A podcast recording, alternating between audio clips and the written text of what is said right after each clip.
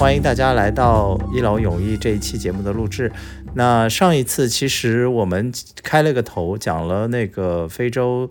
safari 的一些故事吧，就是每一天的这个 a typical day 应该当中会涵盖哪一些流程。那可能跟我印象中的这个旅行，或者是和非洲的这些相关的这些经验当中，感觉是不太相符的。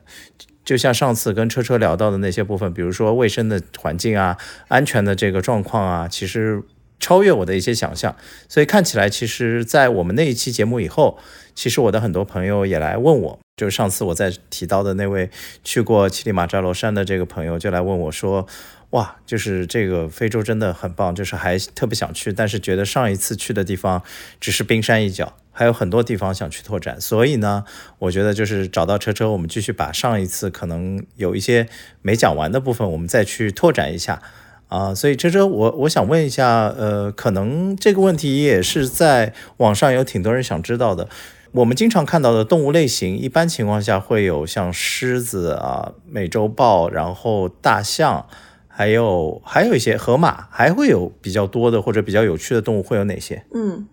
所有的 safari 基本上你不管去哪儿，可能都能看到很多的，这是比较初级的这个 entry level 的，包括什么呢？就是各种羚羊，就是首先你会看到非常非常多的羚羊。非洲这边最多的羚羊是，呃，中文好像是叫黑斑羚，叫啊 impala。然后它是体型比较小的，呃，它屁股后面会有一个像 M 字形的一个白色的，然后它全身是这个棕色的。这个他们非洲这边管它叫呃 Bush McDonald，就是草原麦当劳。为什么呢？因为它数量之多，对于这些捕食者来说就像是快餐店一样，最容易抓到，然后最容易捕食的吃的。它的整个这个繁殖还有什么的演化是。在我看来，非常先进的一种羊，因为它可以就是说怀孕了之后，所有的羊是在同一时间怀孕，然后它会在雨季下了第一场雨之后，统一的生下所有的小羊。就是它这个怀孕的期间是可以去拉长的。如果比如说今年的雨季就是特别晚，然后它就会去推后它的生产的这个时间，确保这个小羊来了之后，哎，有雨了，整个草原是一个非常肥美的状态，有足够的食物能够能够让它哺育下一代。对，我想问一下，我有点好奇啊，你刚才说的是第一，大家可以控制那个怀孕和生产的时间。对。就它不是像人类一样，比如说是什么十月怀胎，它是说行，我再等两月，因为现在草还没肥，我再等它们出来，我再再生。对的，对的，它会在统一的时间去交配。然后就怀孕，然后呢，呃，它的整个这个怀孕期间应该是我记不太清了，可能是三到四个月吧。一般是到十二月初左右就会下雨嘛，所以呢，它这个大概都是在十二月份初左右会去生产。但是你看到就是没有下雨的时候，基本上就没有什么小羚羊。但是呢，一旦雨季来了，第一场雨来了之后，这个草原上就会遍布了刚刚出生的小羚羊。就是我有一个很神奇的一个 sighting，就是我前一阵儿去了。这个波斯瓦纳，我去的时候呢，就是你明显感觉到这个乌云压境，雨季马上要来了，但是呢，还一场雨都没有下过。嗯，很巧的是，就在我们呃在的那个最后一天晚上，当时晚上就是乌云密布，然后开始打雷，有闪电。我们心里还很害怕，就想说完了，明天要是一早上下雨了，这个 game drive 肯定会受到影响，因为你下雨了之后你是不能开车出去的，要等那个就是暴雨过了才能去。然后非常幸运的是，那天晚上就只有干打雷和闪电，没有任何一滴雨下下来。好，第二天我们就很开心的去去 game drive，因为我中午就要坐飞机走了。很巧的是，就在当天早上就看到很多只 baby impala，就是刚刚出生。一大片，对吗？对他们这个感知到了，就是雨要来了，因为那天晚上正好是打雷且有闪电，可能 trigger 了他们这个生产的某一些这个基因，所以就很神奇，能感觉到他们的这个出生是和雨季这个雨的到来是紧密联系在一起的。所以完全要去考虑这个天气的因素和他们出生以后是否有足够的这个营养，他们才去做这件事情。对的，所以他这个集体去。呃，受孕啊也好，所以这是等于是这个动物群体它自己就是有一个自然的一个一个做法，还是会说，比如说这一片的黑羚羊和另外一片的是会有不同的时间的，还是说大家商量好，就是每次反正大家所有的这个草原上都是在这个时间？基本上所有的这个 Impala 都是在同一时间受孕，然后在差不多的时间雨来了之后生小羊。对，这就是为什么它这个种族呃繁衍的特别成功的因素之一吧，因为它可以控制自己这个生产的时间。基本上你在草原上看到数量最多的，我想可能就是隐帕拉了。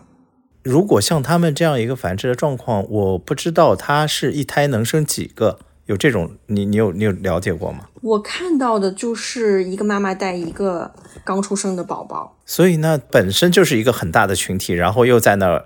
进行了同样的一次的这样繁殖，然后等于就 double 了嘛，对的，就是出来了一批。对的，就是你在草原上可能看到的最多的一片一片密密麻麻的，在南部非洲就是这个隐帕拉小羚羊。除此之外，还有各种各样的羚羊，就是你来了之后会被导游科普很多羚羊的英文词汇，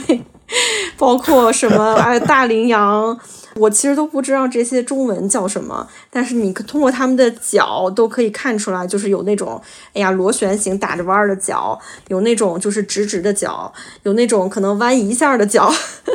有那种往后面后背头似的脚。嗯，你们去这个 safari 的时候，他会来靠近你们吗？还是说他会保持，就是以群居的状态保持很远的一个距离？这个要看，就是它当时是一个什么样的状态。通常的话，你去的这些，不管是国家公园还是私人保护区里边的动物，总体来说，它会是比较适应这个车和人类的存在的。它们不会远远的看到哦有车来了就惊慌失措的跑开。其实这个也是通过就是不断的就是 safari 的这个人和动物接触的很很多次的常年的接触下来之后，他们发现，对他发现这个车还有这个啊长得这个这个人类这个形状的东西，好像是对我来说没有危险的。我上次去 safari 听我的向导给我讲了一个很有趣的事情，就是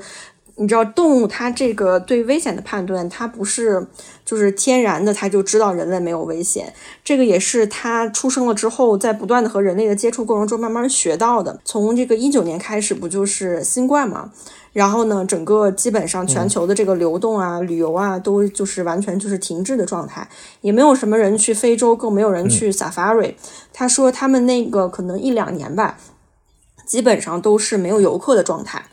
但是呢，他说我不能让我们的动物刚刚出生的这一批动物不适应这个 safari 的车辆，不适应人的存在。所以那个时候，他说，哪怕没有游客，我们也每天开着车，带着我们的向导，包括我们的 staff 出去就转一圈，让这些动物知道说这个车是没有危险的，不会伤害你的，这样才能确保就是说等游客来的时候，他们看到车不会逃跑。以前我我们会想象到的是，动物和人在很多时间的相处以后，就我们自己开玩笑说啊，就是你的经历其实是哪边来的？一方面是，呃，你自己经历了这个环境，你适应了，你会有一些习惯，你会有。第二个就是一个所谓的这个记载或者口口相传嘛，嗯就是你比如说那小羚羊它特别害怕，比如说啊，就是感觉要跑，那个它妈妈可能在那说没事儿，这车我之前一直遇到，就不用，就是你不用管它。就是可能是我我的我想象中是有这种状况，但是很明显的是，这个向导说的是，他必须要让那个小羚羊自己本身能够体会到那个东西是没有威胁性的。对的，对的，因为他们的整个这个呃生命周期相对也比较短，就是如果说只是一个月没有车，那可能你下个月来的时候，那那个小羚羊的宝宝看到妈妈很淡定，它也很淡定。但是如果是比如说很长时间，嗯，呃两三年，它都没有见过人和车，然后甚至它妈妈也没怎么见过，那它看到车的时候就会惊慌的跑开。这个其实对于就是说旅游业的从业者来说，对他们来说是。呃，不太好的一个状态，因为客人肯定是希望看到动物非常自然舒展的一面，而不是说我车到哪儿，他们都很紧张的跑了。我其实一开始没有很相信，但是呢，后来又发生了一件让我非常确信的一个故事，就是我们后来又去一次 sighting，然后看到了一个豹妈妈带着三个她的呃孩子，就是那种可能五六个月大的小豹子，被我们找到了。但是呢，这个导游说，这个豹豹这一家。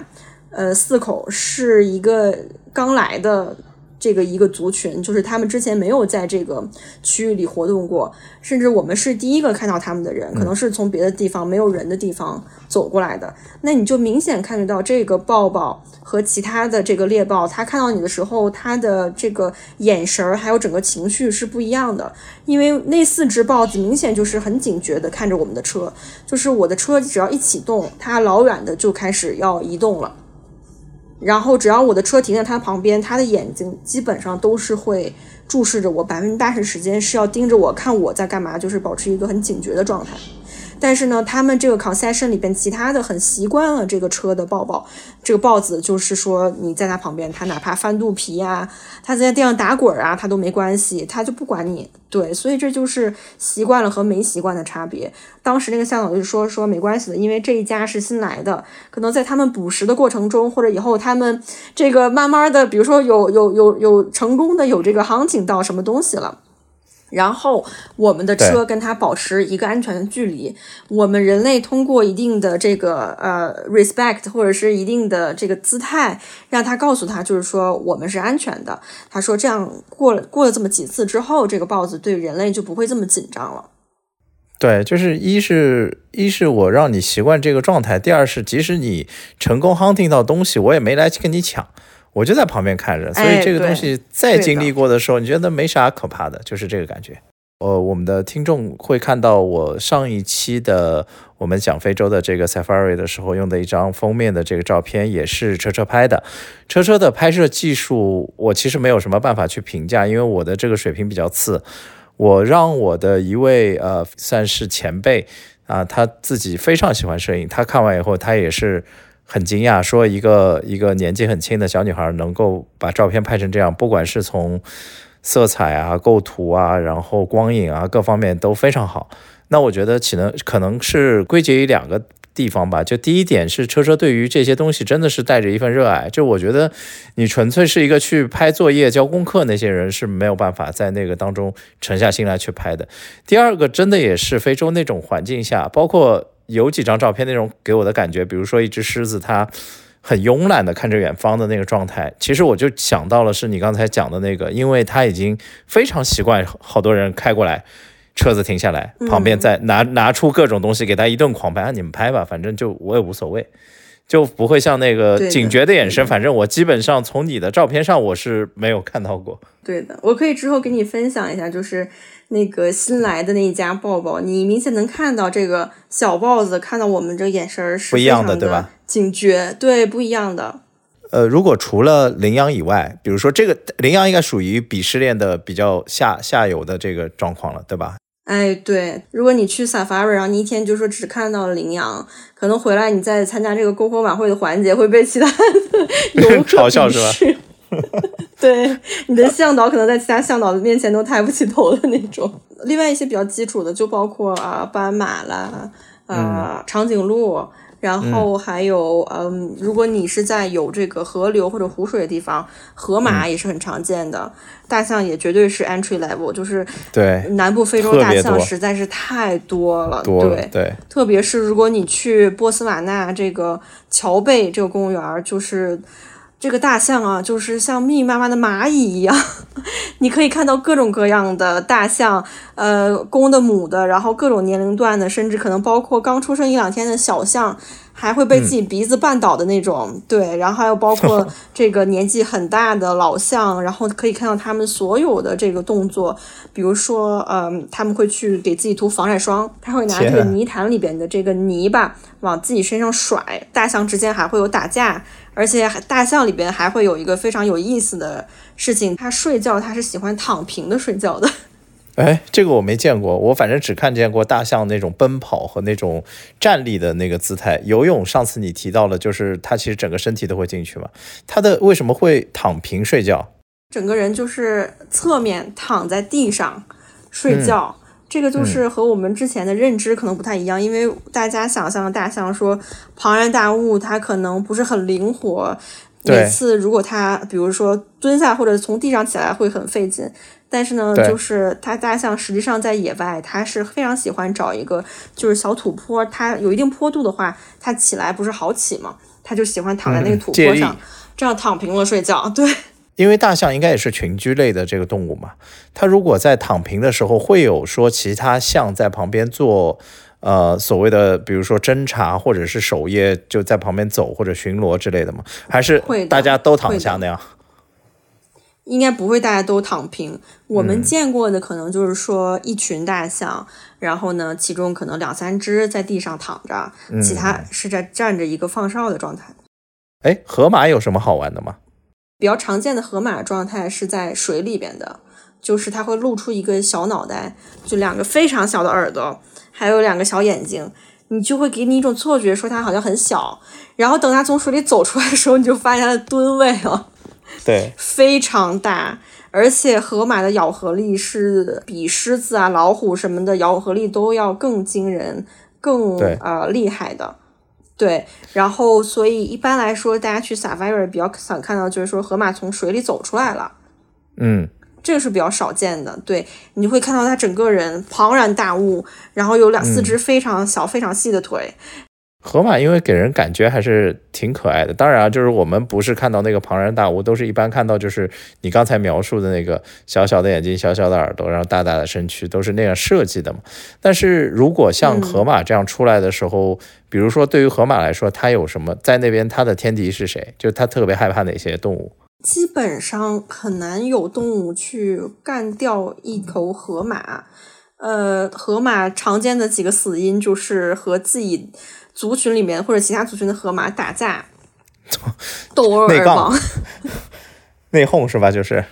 内讧，内讧，对。然后就是呃，有自己打架打死的，包括你看到很多河马身上都有这个 scar，就是和其他河马打架过后受的伤这个痕迹。嗯。虽然它很萌啊，但它其实是一个非常凶狠的这个领地动物，它对领地的这个属地的概念非常强。如果有人让它觉得说啊，你侵入了我的领地，它是会毫不犹豫的去攻击的。确实也有狮子去捕猎河马，但是这个就是需要一群狮子，而且是他们要很有经验，这个捕猎技术很高明的狮子才可以去把一头河马放倒。就是上次我跟你说那个纪录片嘛，你也可以去看，就是那个《Earth at Night》嘛。呃，然后他当中讲到的就是有一集是几只狮狮子，应该就是他们好几天没有猎到任何这些猎物了，非常饿的一个情况下，然后他们发现了一一只河马，他们就去攻击它，但是攻击的那个过程当中还是有狮子受伤的，就是不那么顺利。的确是要用一群去对一只，然后大家就是没办法了，我可能没得挑，这个现在都找不到任何吃的，我们好几天没吃东西了，怎么办？就是这个知道是一个硬骨头，我也得去啃，就只能硬上了。结果好像有两只狮子当中是受伤的，呃，是，所以一般情况下，我相信就是狮子首选肯定不会先去挑河马去干它。对的，对的，是的。那除了河马是呃大象这些比较 regular，我们能能说是所谓的 entry level 吧？你你也没什么可以炫耀的。如果到 medium 的这个这一档会有一些什么呢？再晋级一步的，我觉得就是呃非洲这边所谓说的 big five，就是五大，包括狮子、呃 buffalo 水牛，然后呃其实大象也算是五大了，因为它的这个体格比较大，所以放在这里边。对。然后还有包括豹子。五大这里边指的豹子就是那个花豹，而不是猎豹了。嗯嗯，然后就是犀牛，呃，在这里边的话，基本上犀牛是最最最珍惜的，呃，因为它的这个角嘛，就是很多人会去偷猎它，导致现在犀牛在整个这个非洲，包括全世界范围都是一个珍稀保护动物。你在这边非洲，哪怕草原上看到的野生犀牛。很多情况下，它也是有人去真的去守护它、保卫它的。包括我去的很多个地方，都是会有那种就是通讯兵啊，拿着枪就跟着犀牛对走，因为他们要确保犀牛的安全。那我的意思其实想问一个点是说，如果除了人类对它的这种伤害以外，你刚才提到的这些动物，有谁真的是去能？跟犀牛去对抗的吗？除了人类，其实很少，因为犀牛它也是攻击性很强的动物，包括它的整个皮也是非常厚的，还有它的脚也是，对对对，也是可以起到攻击作用的。所以主要犀牛的灭绝就是因为人类的这个偷猎的活动，还有包括人类的这些呃呃，就是耕作呀，它占领了很多犀牛的这个栖息地。犀牛属于在于你刚才提到的 Big Five 里面，我觉得就是防御和攻击属性都非常强。因为有一些有一些是很明显的，比如说我说花豹或者之类，你知道它攻击性非常强，但是真的它防御，它遇到这些大块头的时候，它一下子被顶飞或者干嘛，它是扛不住的。但是犀牛这个防御属性也是非常强，你要说那些能直接把它吃掉或者干嘛也是非常难，所以落到最后还是只有人类在当当中去干这坏事儿。如果没有人类的情况下，其实人家是挺 OK 的，没问题的。是的，是的，而且还有，但是她自己的原因也包括，比如说她怀孕的时间也很长，就不像比如说小羚羊，啊，这个一下雨三四个月，一批的生新的小羚羊，哎，对，主要还是偷猎啊，就是偷猎，所以大部分的这个动物园，包括国家公园都有很多的关于这个反偷猎的政策，嗯，包括说晚上他们会有这个带着猎狗和猎枪去巡逻，就是防一些偷猎者。一定是啊，因为这个利益驱使嘛，没有办法。你越是稀有，这个价格越贵，我觉得总是有人会去尝试的。我其实挺想知道，狮子有一些跟我们印象中会有不相符的一个状况出现嘛？就是我们对狮狮子的一些刻板印象，可能和你实际见到的过程中会有什么是不一样的吗？嗯，我觉得首先就是你去 safari 的话，对于大部分去 safari 的人来说，可能找狮子是一个就是最重要的课题之一，因为犀牛这东西基本上就是说放弃吧，很多这很多的这个保护区里甚至都没有犀牛，哎，这个完全看命，不抱任何希望。但是找狮子，狮子其实相对是比较好找的一个捕食者。啊，为什么呢？因为狮子它也有领地的概念，呃，一个领地上的狮子它是不会轻易的说迁徙到另外一个领地的，因为它有可能会被另一个领地的公狮子去挑战，甚至是打架，会造成他们内部的这个呃伤亡，所以呢，它就会在这么的一个自己地盘里不断的巡逻，然后呢，基本上一个地盘上可能就会有那么很少的几只公狮子，一两只或者两三只，其他的大部分都是母狮子。然后由母狮子来去带小狮子啊，去带娃。然后呢，甚至很多捕猎都是母狮子去合伙去捕猎的。公狮子是就是说，在它不交配的时候，它就负责去巡逻，啊或者打架。然后呢，在它交配的时候，它就会去跟着母狮子。然后呢，关于狮子一个很有趣的话题就是，就是你会发现狮子它的族群里面是一个非常纪律森严的一个族群，它在里边是有很多的。就是可能我们人类觉得很残酷的一面的，比如说，呃，因为狮子它为了保护自己的领地，它看到其他领地的公狮子是绝对会过去去呃打斗的，所以你看到很多狮子的这个死亡都是说，因为它被旁边领地的或者旁边族群的狮子给打死了或者给咬死了，甚至包括就是说，如果一个公狮子它看到其他的小狮子。他觉得，如果不是我亲生的话，他也会直接去把小狮子给杀死。他怎么判断他不是亲生呢？就是，所以母狮子会有一个策略，就是一旦到了发情期，就是母狮子会和这个族群里所有的公狮子都 have sex，都要滚一遍 床单。对，给每个公狮子有一种错觉，就是说我生的都是你的孩子，你的娃。天哪，这个太绝了。对对。这个就是保护他的 baby 不会被族群里的公狮子杀死。这个 这个方法倒是真的够狠的。我看那个 Earth and Night 的时候，也看到当中有一点啊，小狮子在它出生以后的多久时间内，其实它是非常危险的。然后母狮子那时候对于它的保护会是非常强烈的，但是，呃，有一次是说好像也是因为是其他的狮子还是其他动物来侵入领地嘛，然后母狮子就是要去就也是要去驱赶还是要干嘛？因为公狮子可能巡逻没在，然后它出去就是要保保护娃嘛，结果出去以后回来就发现走散了一只，然后。那个母狮子就非常绝望，就是你感受得到它就是又焦急又绝望，因为它把另外两只就扒拉着，就是弄到自己身前，然后自己到处看，到处去找，可能那时候找了有两两个晚上，然后才找到。找到以后就是就把它们弄在一起，就特别小心。但是那个时候就是有个话外音就提起来说，even 是狮子这样一个，就是你看起来在里面是非常王者的这样一个动物吧。在于呃刚出生了以后的这段时间里面，其实小狮子的死亡率是挺高的，并不是说它们就是生下来就很安全，就是王者这样子一个状况，不是。对的，小狮子经常会成为其他的这个捕食者的捕猎的对象，包括豹子啊或者海伊娜呀，都会去吃小狮子。所以你就是你会看到，就是说一个母狮子，它如果有小狮子的话，它首先在啊，比如说它去打猎的时候，母狮子去打猎的时候，它会把小狮子藏在那种草丛中。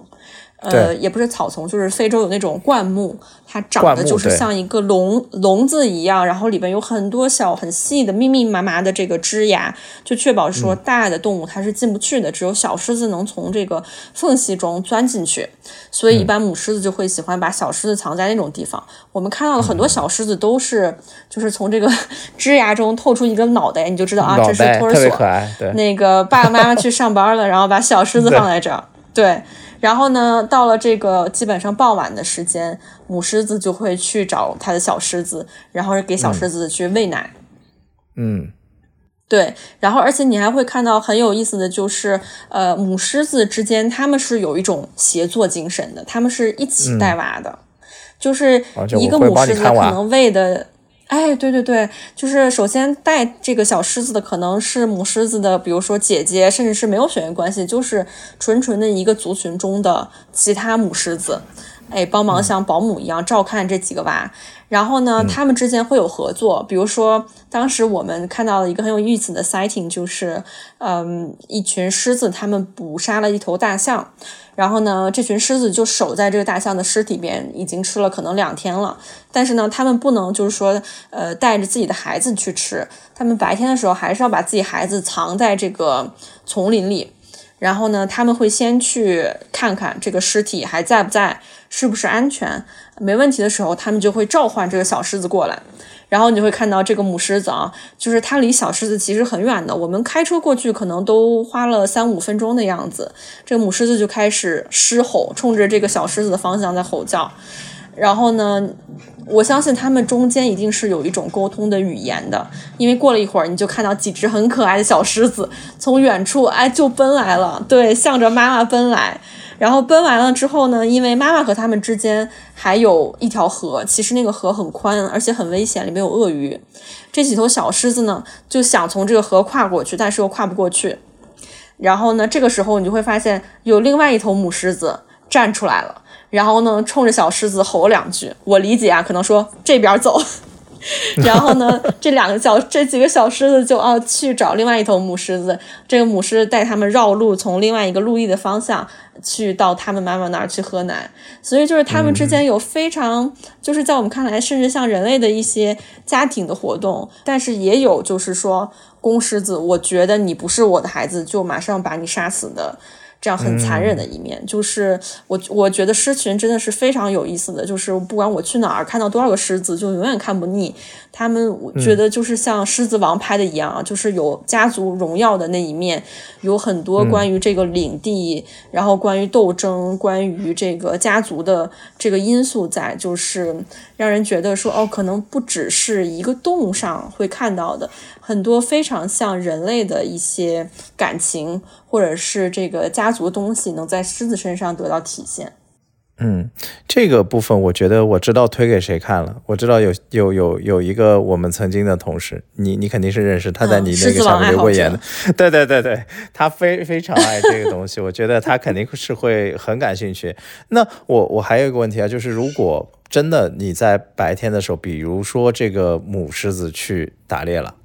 有没有可能你你们在 safari 的过程中，就是看到的单独的两只或者三只小狮子，就是躲在这个呃灌木丛中啊，躲在这个部分，然后你们有靠近一点去看吗？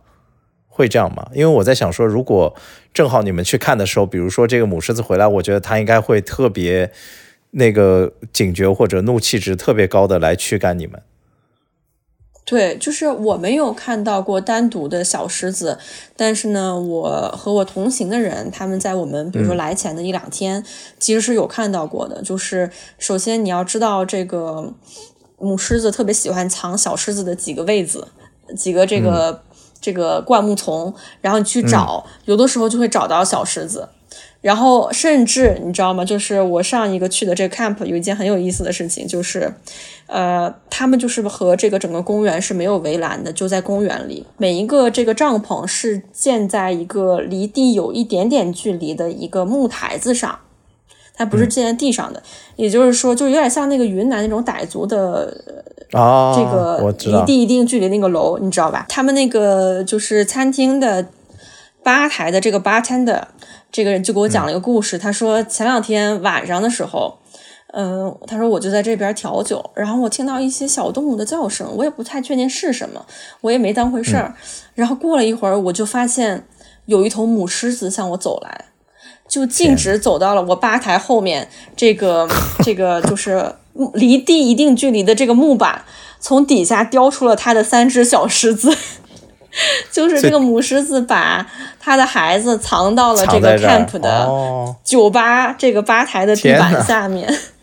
对，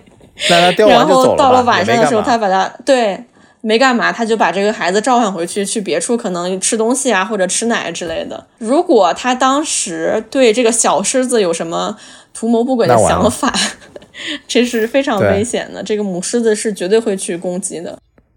对，这一点是完全没有办法 control 的。那 medium level 的这一些以外，最最珍惜的就是你如果来一次，你能够看到，除了我们说犀牛以外啊，就是你能够看到的，嗯你会觉得哇哦，这次真的太值了，就这种感觉的，一会有哪些动物？就是在狮子在可能再进阶一个等级的，就是首先是猎豹。就是上回我们也讲了一些，但是就是猎豹和花豹不太一样的，就是猎豹它总体来说还是喜欢在这个 open area，就是呃一望无际的这个草原上，不是在丛林里，是在草原上，它就在可能草原中间躺着，或者是找找一个比较高的这个白蚁堆啊或者石头，它在一个高位，然后去看它的这些有没有可以捕猎的机会。所以猎豹是比狮子来说可能更少少见一点儿，但是也能容易找到的。然后呢，可能比猎豹再难一点的就是花豹，因为花豹它一般都是藏在树上。非常非常难，就是我可能去了这么很多五六趟 safari，我只看到了一次花豹。一次，嗯，对，而且你要去到一些就是呃特别的保护区，因为如果有些保护区，比如说它狮子或者大象的数量太多，那个豹子可能它觉得不利于我的捕猎，它就会去换一个区域。对的，对的。比这个再进阶一档的就是，呃，比如说这个 wild dogs，就是非洲野狗，或者叫 painted dog，这个也是一个珍稀物种，可能在非洲大陆上就只有这么五六千头了。嗯，哎，你上次去是不是看到过？对，我就非常想炫耀一下。对，因为我看到那个照片了，我觉得哇，天哪，这个也只有在狮子王当当中看到那时真。的是，是它不是狮子王里边的狗，狮子王里边那个是哈伊娜，就是、嗯呃叫猎狗吧还是什么的，哈伊娜就是会长得比较粗壮，就是感觉上它练的特别厉害那种肌肉的狗。哎，对，就是他脖子特别粗，斜方肌特别粗，然后他跑起来非常逗，是驼着背跑的，哦，对，有一些是，就是一个勾勾着背跑的。这个是哈伊娜，哈伊娜其实也很有意思，就是就是草原上的大盗，偷一切的东西，然后他就会跟着这些 predators，豹子、狮子，就跟着他们偷。然后上次我们看到一个非常有意思的哈伊娜，就是，呃，上次我们是先看到了这个 wild dogs，就是野狗，野狗是非常善于捕猎的。嗯，然后呢，有一只野狗，它自己就是干倒了一头印帕拉，吃了一半之后呢，自己差不多吃饱了，它就去叫它剩下的这个狗狗们，呃可能想一起过来。过来吃。在它离开着的这段时间，看到非常有意思的事情，就是首先有一只小 jackal，就是一个豺豺狼，嗯嗯嗯嗯，一个小 jackal 先发现了这个吃到一半的 impala 的尸体，他自己就啃了一下，但是因为柴的它这个牙啊，就是不是很锋利，大部分肉都被野狗吃完了，没有什么剩下的了。给它的话呢，它就必须要有人能够用更锋利的牙把这个骨头给咬碎，咬下来，然后再把剩下的肉给抠下来。对，你就看到这个小 Jacko 就在旁边，哎呀，啃了啃，啃不下去，束手无策的转了一圈儿。之后呢，就一头哈伊娜从旁边 远远的过来了。这个哈伊娜应该是闻到了味道，但是他不知道这个 impala 拉的尸体在哪儿。你就看到这个小、小 Jacko 这个小豺狼，像迎宾员一样，非常 对对，就领着这个这个这个哈伊娜一路走到了这个边请伊帕拉尸体的旁边。对对对，因为一开始这个哈伊娜还没找错了，你知道吧？呃，找错地儿了。然后这个这个这个 Jacko 在旁边急的呀，羚羊的尸体旁边打晃，对，对想要这个哈伊娜发现他。好，这个海伊娜后来成功的发现了这个伊帕拉的尸体。然后嗯他看见的第一件事情都没有吃哦，就是叼着它就开始跑。你想，这个小羚羊其实总体来说也是个子挺大的，就是相对来说可能能到我的膝盖还要往上高一点的高度。嗯，然后呢，一个海伊娜是绝对没有一个站立的小羚羊高的，但是它的斜方肌，就是那时候我就知道哦，嗯非常厉害它为什么斜方肌这么发达，就是它整个这个颈椎的肌肉啊 练得非常好直接把一头这个羚羊的尸体叼着，然后拽着就跑。然后这个 Jacko 在旁边 就跟着他，也吃不着，非常着急。然后呢，我们当时就问向导为什么他抓着这个尸体就跑，他怎么都不吃。这个向导就是说，这个海伊娜的习性就这样，因为他是专门就是偷别人吃剩下或者是打猎的东西，所以他不可能原地偷吃，因为他知道可能其他的狮子或者是豹子还会回来。对，对他一定要换个地方啊、所以当时就看到那只海伊娜就叼着这个尸体啊，就开始在草原上就是撒猪狂奔，然后后面跟着一只小 Jacko 在后面。这个哈伊娜的就是咬合力也是特别强的，它能够去把骨头咬断。这也是很恐怖的，其实。对，所以就是它吃别人吃剩下的，其实也是能吃到很多东西的。然后，但是哈伊娜就是在白天很难见到，它基本都是在晚上或者是傍晚的时候才会出来。呃，很有意思的就是，你只要跟着狮子和豹子，它们周边通常都会有哈伊娜在某个角落里一晃而过。其实基本上就是我们说这叫这个非洲草原上的老六。好多人叫它掏肛怪嘛，但是其实它它也不是说真的掏肛怪了，大部分动物都是更喜欢吃内脏，这因为它是就是相当于更更多的脂肪，更有多的这个蛋白质。这个我在有一个捕食的状况中看到，它去攻击有一些动物都是攻击蛋蛋那些部位，就是可能不是说它爱攻击那个部位啊，只是说有可能它知道那个是对方的弱点还是什么。它在捕猎的时候就先攻击蛋蛋嘛，对 这我还对，就是它是从背身那个，它不会，它不是从就是正面去跟对方硬刚，嗯它不是。这是学过什么女子防身术之类的。对，有点那种感觉，就有有种那种两三只，我有一次看到就是有两三只，然后一只在前面可能跟它周旋，两只就在背后开始咬了，而且它下口的位置基本上就是这些位置，好像一下子对方就就不行了。，对，因为有一些动物你知道是上来，比如说一口咬脖子或者之类的，嗯嗯它不是，它就是从背后这个位置。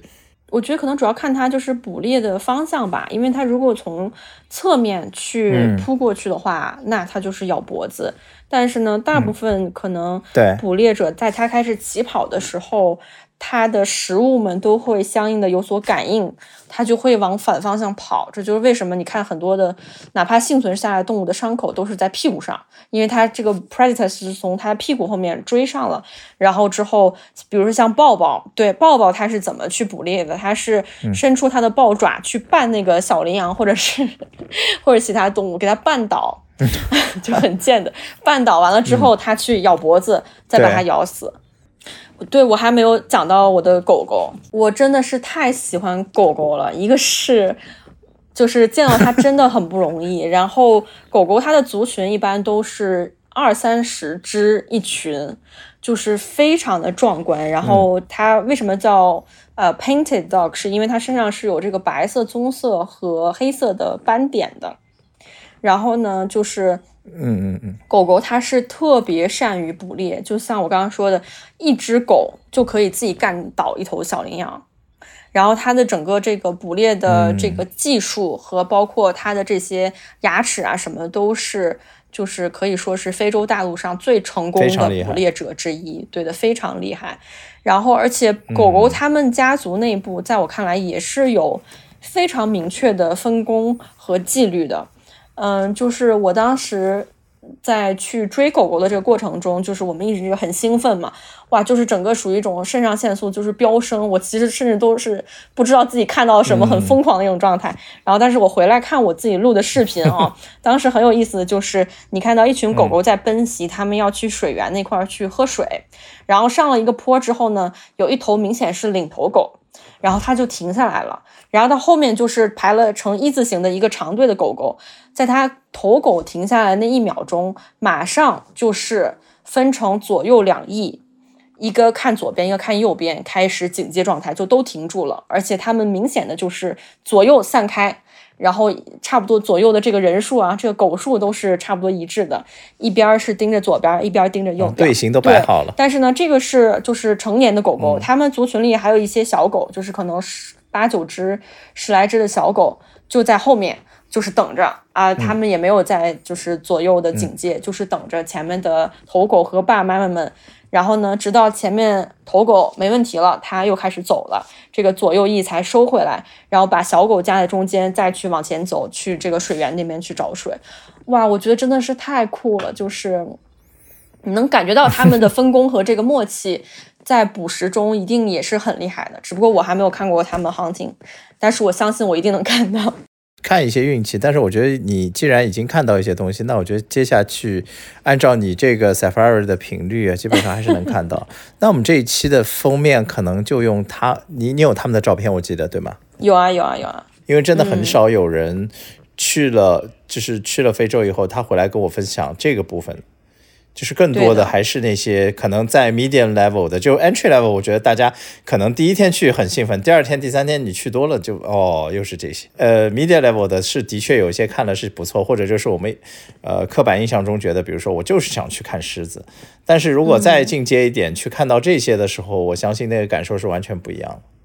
是的，是的，而且这个其实大部分狗狗还是主要。居住在南部非洲，就是可能你在 social media 看到的，可能更多的是动物大迁徙啊，是在东非，他们那边是基本上没有这个 wild dogs 的，一般都是东非呃大迁徙，然后他们去那个大峡谷嘛之类的这些地方。其实这南非的部分，我觉得拍的比较少。嗯，然后可能最难最难的就是啊犀牛。这个就是说，首先你要看犀，如果说你真的很想看犀牛啊，你就得先去网上找一下哪一个保护区里边有犀牛。嗯，据我所知，就是南部非洲的几个大的国家公园里边，现在都是没有犀牛的。呃，他们也很就不太想要去引进，因为引进一头犀牛，你相当于要增加很多的这个安保的人手和反偷盗的这个。相应的措施，对成本高很多，然后呢，也很容易又吸引更多的这个偷盗者来，所以大部分的这个 国家公园是没有的。嗯，在一些这个私人保护区里边，它可能就会引进一些犀牛，那它肯定会主要以犀牛为卖点，然后你要针就是一定要针对性的去那些呃 concession，你才能看到犀牛。嗯。那如果像我们真的，比如说按照我们想去看这些东西的话，可能上次我们有一个也没有提到的话，就是我们可能要带些什么东西呢？嗯嗯，首先我觉得必一定要带的就是望远镜，而且是要好一点的望远镜，对，就是可能八倍到十倍会比较好。嗯，因为呃，大部分动物。呃，就是你可能要找这个动物的过程，还是他们一开始会在比较远的。你可能知道它喜欢在，比如说树荫下，或者是某个地形下，会比较有这个动物。但是你要整个拿着望远镜在草原上扫视，这个如果你有望远镜的话，会帮助你大大提升找到动物的这个机会。然后以及就是你真的看到动物了之后，如果你有望远镜，你能非常清晰的看到它的这些习性啊，甚至表情，这个是就是肉眼所看不到的。那这个其实向导那些他是不会提供望远镜给你的，对吗？不会的，他会自己拿个望远镜。但是他就是，如果你要一直管向导借，就很很麻烦嘛。其实说白了，呃，你拿到望远镜，哪怕你是天文望远镜，你找到动物的这个几率也是远远没有你向导。对，厉害的。所以就是说，还是让他拿着他的望远镜，他就会把你所有的方圆十里都扫射一遍。啊，对对，扫描一遍，他就跟你说看，比如十二点方向有个什么东西，然后这时候你再拿着望远镜看，就是最容易看到就是一些动物的这个具体的活动的情况。了解。那除了望远镜以外呢，还有什么？呃，还有就是摄影爱好者，你可以带一个长焦相机。呃，基本上我觉得至少要四百的会比较够，四百起步吧，就是它最长焦要四百，或者是六百，可能是更好的一个状态。你现在用的是多少？我是四百啊，所以我就经常觉得不够用。呃，野生动物的摄影就是不断的升级装备、打装备的过程。一开始我拿着一个两百的去，我觉得已经很重很沉了，但是发现两百确实不够用，除非说一些很特殊的，哎，这个你动物正好在路边儿，然后那你能拍一下，拍？对，你能拍。但是真的，通常来说，我觉得四百是可能最实用的距离。但是呢，有一些，嗯比如说豹子啊，它藏在树上这种，可能真的要用到六百才能够。嗯对，嗯，那其实这个一般情况下也不是说一定得买嘛，因为也有租租屋，我记得是，如果你只是临时出去为了拍这个的话，你本身相机虽然有镜头可能也有，但是你为了说我去一次这个特地要买个镜头，或者你平时日常其他时候你用不到四百，那我觉得租其实是一个比较也是 OK 的的一个方式嘛。是的，国内现在租镜头应该都是蛮成熟的一个行业了。OK，那还有什么是你觉得就是非洲可能比较匮乏，从国内过去的时候一定要带着的？可能还是要注意一下来的时候这个天气，就是大家不要觉得说非洲都很热，我就带短袖。如果你是在国内的夏天来，那这边是冬天，基本上晚上还是非常冷的，就是你需要带棉服这种，嗯、就是 甚至羽绒服才够。天呐，就是一天经历四季那种是吧？对的，白天是短袖，在太阳底下是短袖，然后晚上你要穿上羽绒服，对。然后可能一些其他的就是，比如说防蚊虫的啊，这个但这个大部分的 camp 也都有，所以这个也不用太担心。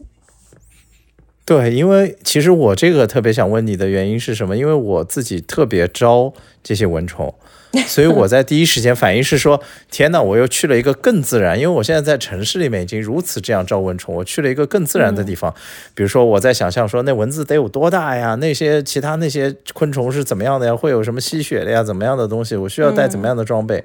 但看起来也就是 general，就是通常的这些配置，也没有什么特别一定要怎么样的。对的，对的，我觉得蚊子真的不用担心，比上海少。可能苍蝇比较多，但苍蝇不会咬你，所以就还好。但是可能就基本的吧，它会有一些小虫子，你不想被咬的话，就是喷一喷，就比较保险。那今天就先这样了，我们就跟大家 say 拜拜啦，好，拜拜拜拜。